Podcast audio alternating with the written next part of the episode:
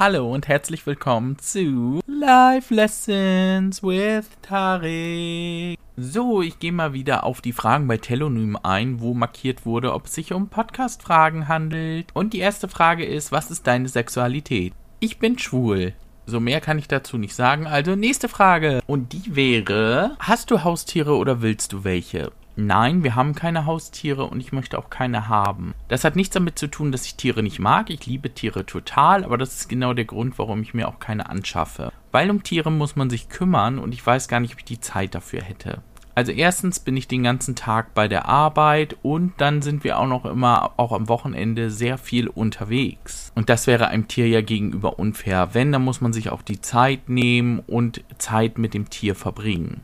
Zum Beispiel weiß ich, dass eine Kollegin von mir, die fährt in der Mittagspause nach Hause, geht mit ihrem Hund Gassi und verbringt somit ihre Mittagspause mit ihrem Haustier. Und wenn man dann so wie ich überlegt, oh mein Gott, hättest du wohl Bock zu, du willst ja mittags auch mal essen gehen oder so, ja, dann ist das nicht die perfekte Basis, um sich ein Haustier zu holen, würde ich sagen. Weil das darf man ja mal nicht vergessen. Ein Haustier ist ja kein Accessoire, das du benutzen kannst, wenn dir langweilig ist, sondern es wird ja nachher auch ein Familienmitglied. Und dementsprechend muss man da genauso Zeit investieren wie bei allen anderen Familienmitgliedern auch.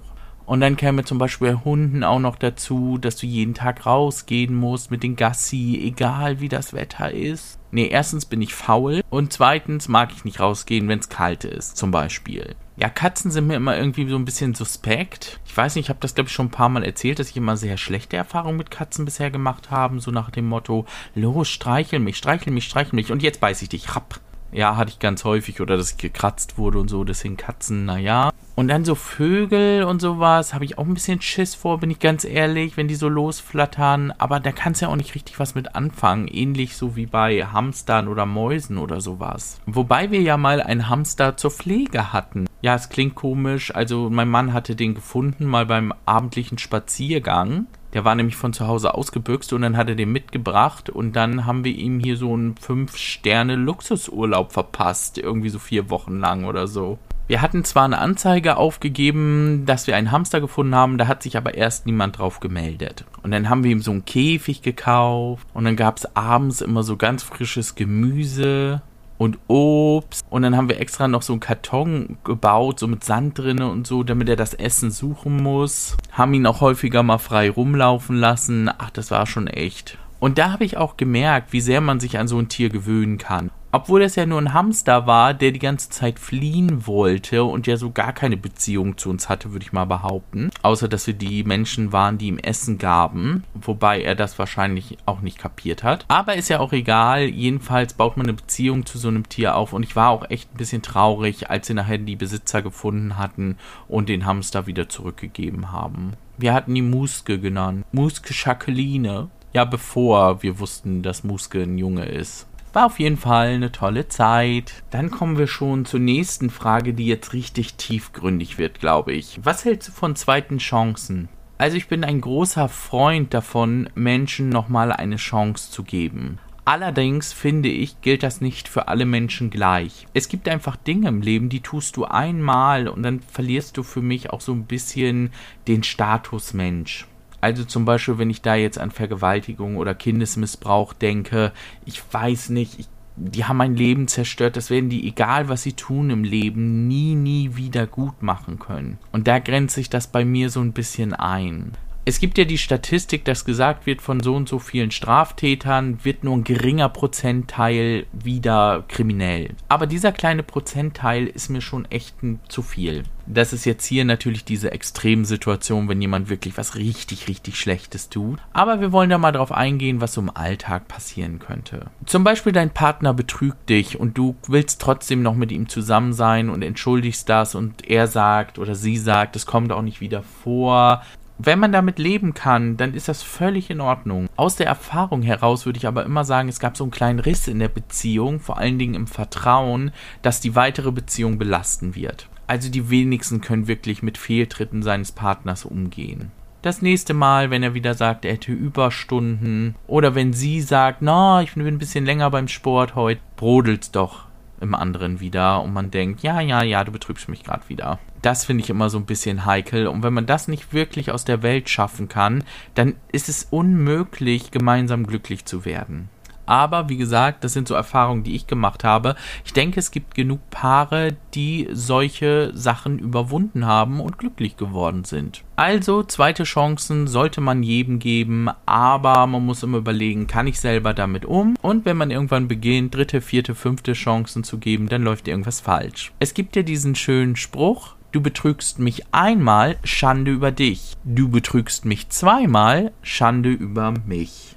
Also seid optimistisch und glaubt daran, dass die andere Person sich ändern kann. Aber ihr solltet auch immer ehrlich genug zu euch selbst sein, wenn ihr merkt, dass dem nicht so ist. Vor allen Dingen, wenn anfangen Freunde und Familie euch das zu sagen, dann denkt mal wirklich drüber nach.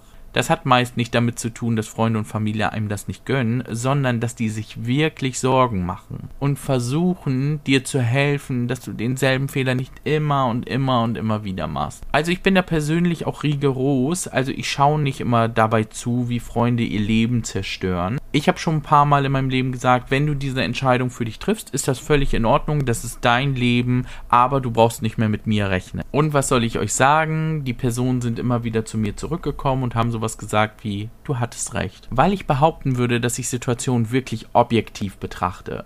Das heißt, ich sage das nicht nur, weil ich irgendeine Person nicht mag oder weil ich diese Entscheidung nicht treffen würde, sondern weil ich wirklich sehe und weiß, dass das kein gutes Ende nehmen wird. Und die Frage von zweiten Chancen führt natürlich auch immer zu der Frage, können sich Menschen wirklich ändern?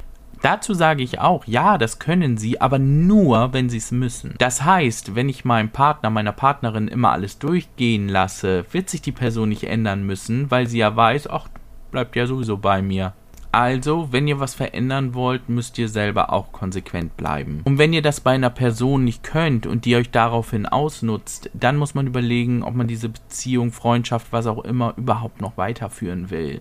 Also wie ihr vielleicht schon mitbekommen habt, das halbe Leben besteht daraus, über Sachen nachzudenken und vor allen Dingen dann Entscheidungen zu treffen, die manchmal auch nicht so leicht sind. Aber in vielen Dingen fühlt man sich nachher besser, wenn man so eine schwierige Entscheidung getroffen hat. Und passend zu diesem Thema, nächste Frage. Hast du schon mal wegen Liebe geweint? Ja klar, habe ich auch. Ich hatte sehr oft Liebeskummer in meinem Leben und habe immer gesagt, ja, die anderen sind ja auch alle A-Löcher. Aber soll ich euch was sagen, das liegt auch mit an einem selbst. Und wisst ihr, was mir dabei geholfen hat, zu dieser Erkenntnis zu kommen? Das klingt jetzt lustig und ihr werdet sagen, ja, okay, weiß ich nicht, ob das so stimmt, aber es ist wirklich so. Es gibt eine Folge bei Sex in the City, da geht Carrie zur Psychiaterin. Und zwar, weil sie Hilfe braucht, dass ja immer die falschen Männer sie aussuchen.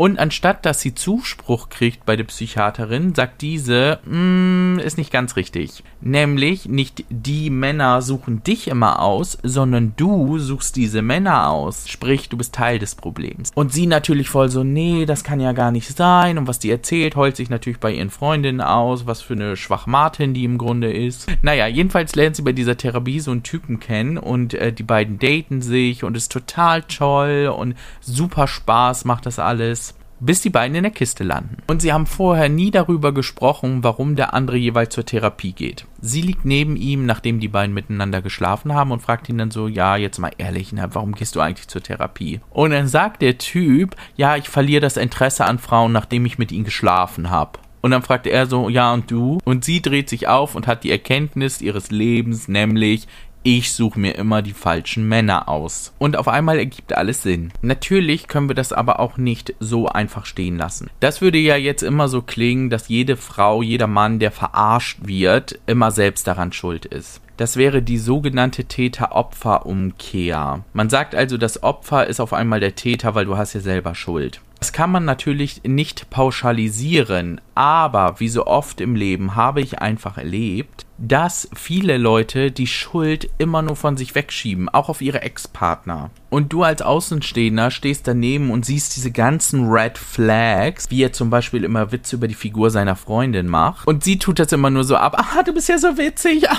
Nein, das ist nicht witzig, sondern der macht dich runter vor anderen Leuten. Red Flag schlug ihr so ins Gesicht, hat sie nicht gesehen. So, Typ macht mit ihr Schluss, weil er sie dünnere gefunden hat. Außerdem war sie ja immer zu fett. Und dann kommt sie zu mir und heult sich aus und sagt sowas wie, ah, ja, er hat voll Probleme damit, dass ich so fett bin. Und dann habe ich gesagt, ist das eigentlich dein fucking Ernst? Äh, der hat immer Witze über deine Figur gemacht. Der hat so häufig über deine Körperfülle gesprochen und das immer vor anderen Leuten. Ich will nicht mal wissen, wie viel er darüber gesprochen hat, wenn wir nicht dabei waren. Ich so, und jetzt bist du völlig überrascht, dass der Typ auf einmal eine dünnere haben wollte. Okay, also genau das ist der Punkt. Wenn man das natürlich vorher vermuten konnte, dann ist ja klar, dass man da vielleicht auch selber mit dran schuld ist. Wenn aber dein Partner dich einfach so auf einmal aus dem Nichts beleidigt oder sogar schlagen würde, heißt das ja nicht automatisch, ah, den hast du dir ja ausgesucht, selber schuld würde nie jemand sagen und das ist auch nicht richtig, weil sowas kann man bei vielen Menschen vorher nicht erahnen.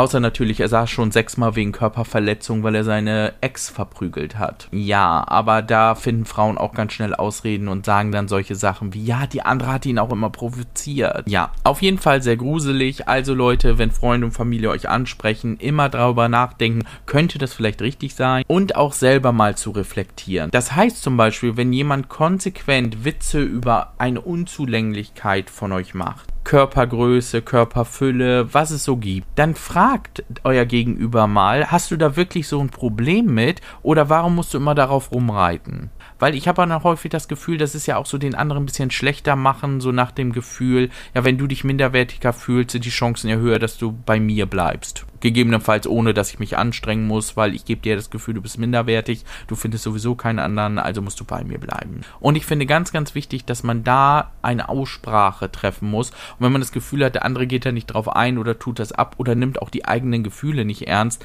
das ist die nächste Red Flag wenn ich mit meinem Partner über etwas sprechen möchte und sage, das vermittelt mir ein schlechtes Gefühl oder ich mache mir darüber Gedanken, dann muss mein Gegenüber das ernst nehmen. Genauso finde ich es sehr wichtig, wenn die Person dann zu mir sagt, zum Beispiel, ich mache das, weil ich mich selber minderwertig fühle und das Gefühl habe, du bist zu gut für mich. Deswegen rede ich oft über die Sachen, die nicht gut an dir sind, damit nicht so sehr auffällt, wie der Unterschied zwischen uns beiden ist. Ist jetzt nur ein Beispiel, aber könnte ja genauso sein. Und dann darf man natürlich auch nicht sagen, so, ach, jetzt stell dich doch nicht so an. Ach, du siehst doch auch gut aus. Du bist so schlau. Nee, man muss diese Ängste und Befürchtungen wahrnehmen und sagen, okay, dann sprechen wir da jetzt drüber. Aber wie kommst du darauf, dass wenn ich das Gefühl hätte, ich bin schöner als du, dass ich dich verlassen würde? Ja, und das ist übrigens das ganz, ganz Schwierige an einer Beziehung, an allen zwischenmenschlichen Beziehungen, die es so gibt. Man muss immer ganz, ganz, ganz, ganz viel reden. Übrigens für alle, die es vergessen haben, die Eingangsfrage war, hast du schon mal wegen Liebe geweint? Liebeskummer ist was Schlimmes, aber wenn ich was gelernt habe, dann, dass das vorbeigeht. Und wo wir gerade schon drüber gesprochen haben, wie Menschen so aussehen, passt eigentlich die nächste Frage ganz gut. Was hältst du von den heutigen Schönheitsidealen? Also ich muss ganz ehrlich sagen, ich habe nichts gegen Schönheitsideale. Ich finde, jeder hat so ein Bild im Kopf, bei dem er sagt, so muss eine Person für mich aussehen und dann finde ich sie attraktiv. Völlig legitim. Zum Beispiel, ich finde auch größere Männer attraktiver als kleinere. Woher das das kommt, keine Ahnung, liegt vielleicht daran, dass ich selber klein bin und dass ich unbewusst jemanden suche, der ans oberste Regal im Supermarkt rankommt. Nein, Spaß, keine Ahnung, aber jeder hat so ein gewisses Fable für bestimmte Sachen. Und ich finde, das sollten wir auch akzeptieren. Was ich aber schlimm an Schönheitsidealen finde, ist, wenn sie uns suggeriert werden. Das heißt, es wird zu uns gesagt, du musst schlank sein, du musst sportlich sein, du musst blond sein, du musst große Möpse haben, du musst einen dicken Hintern haben, du musst volles Haar haben, du musst eine kleine Nase haben, die Ohren dürfen nicht abstehen, du musst muskulös sein. Das finde ich sehr, sehr grenzwertig weil die Gegebenheiten der einzelnen Menschen ist völlig unterschiedlich. Das bedeutet, es gibt einfach sehr, sehr viele Menschen auf diesem Planeten, die dazu neigen, leicht dick zu werden. Und dann gibt es wiederum andere, die sind einfach von Natur aus schlank und müssen gar nicht viel dafür tun. I got the best of both worlds, weil ich ein Teil meines Lebens von sich aus einfach schlank war. Ich habe jeden Tag Fastfood gefressen, ich war ständig beim Griechen und beim Türken, habe überhaupt keinen Sport gemacht, gar nichts und ich war einfach schlank. Als Jugendlicher habe ich anders gelebt. Zum Beispiel habe ich ja da nur das gegessen, was meine Mutter gekocht hat. Gut, vielleicht gab es auch mal Schokolade und so, aber da hatte ich ganz, ganz starke Gewichtsprobleme. Also ich kenne wirklich beide Seiten. Und ich finde auch, wenn man gut aussehende, trainierte Menschen trifft, die auch noch nett sind, dann waren die in der Regel als Jugendlicher fett. Finde ich immer wieder interessant, weil die haben einfach in ihrer Jugendzeit gelernt, wie man mit anderen Menschen umgehen muss. Weil sie selber erlebt haben, wie scheiße es ist, wenn man ständig gemobbt wird. Aber um das Ganze nochmal zusammenzufassen, ich finde, dass Schönheit nicht unbedingt nur vom Aussehen rührt einer der wichtigsten Punkte beim Attraktivsein finde ich ist Ausstrahlung. Wenn ich jetzt zum Beispiel in der Disco bin und links sitzt so ein gut aussehender Typ, der aber mit niemandem spricht und die ganze Zeit guckt, als würde es regnen, seit sieben Tagen schon. Oder du hast auf der rechten Seite einen Typen, der ist eher so durchschnittlich, hat ein bisschen Übergewicht, aber der ist den ganzen Tag lustig und lacht sehr viel, unterhält andere Leute. Und ganz ehrlich, ich glaube, ich würde mehr Zeit mit dem Typen rechts verbringen. Mal davon abgesehen, dass ich der Typ rechts bin, aber egal. Ich hoffe, ihr könnt das verstehen, was ich sagen wollte, auch wenn ich es ein bisschen lustig dargestellt habe. Wenn ihr im Einklang mit euch selber seid, dann ist es gar nicht so schwierig, attraktiv auf andere zu wirken. So, ihr Lieben, da sind wir schon wieder am Ende des Podcasts angekommen. Waren ja mal wieder sehr verschiedene Themen, die aber inhaltlich dann doch irgendwie zusammenpassten. Und ich hoffe, ich konnte euch damit so ein paar neue Denkanstöße geben. Und ihr wisst ja, bevor ihr abends im Bett liegt und die ganze Zeit darüber nachdenkt, über solche Fragen und einfach auf keine Antwort kommt, stellt diese Fragen gerne mir, gerne per Telonym oder schreibt mich bei Insta an und dann spreche ich hier im Podcast darüber. Bis zum nächsten Mal, wir hören uns.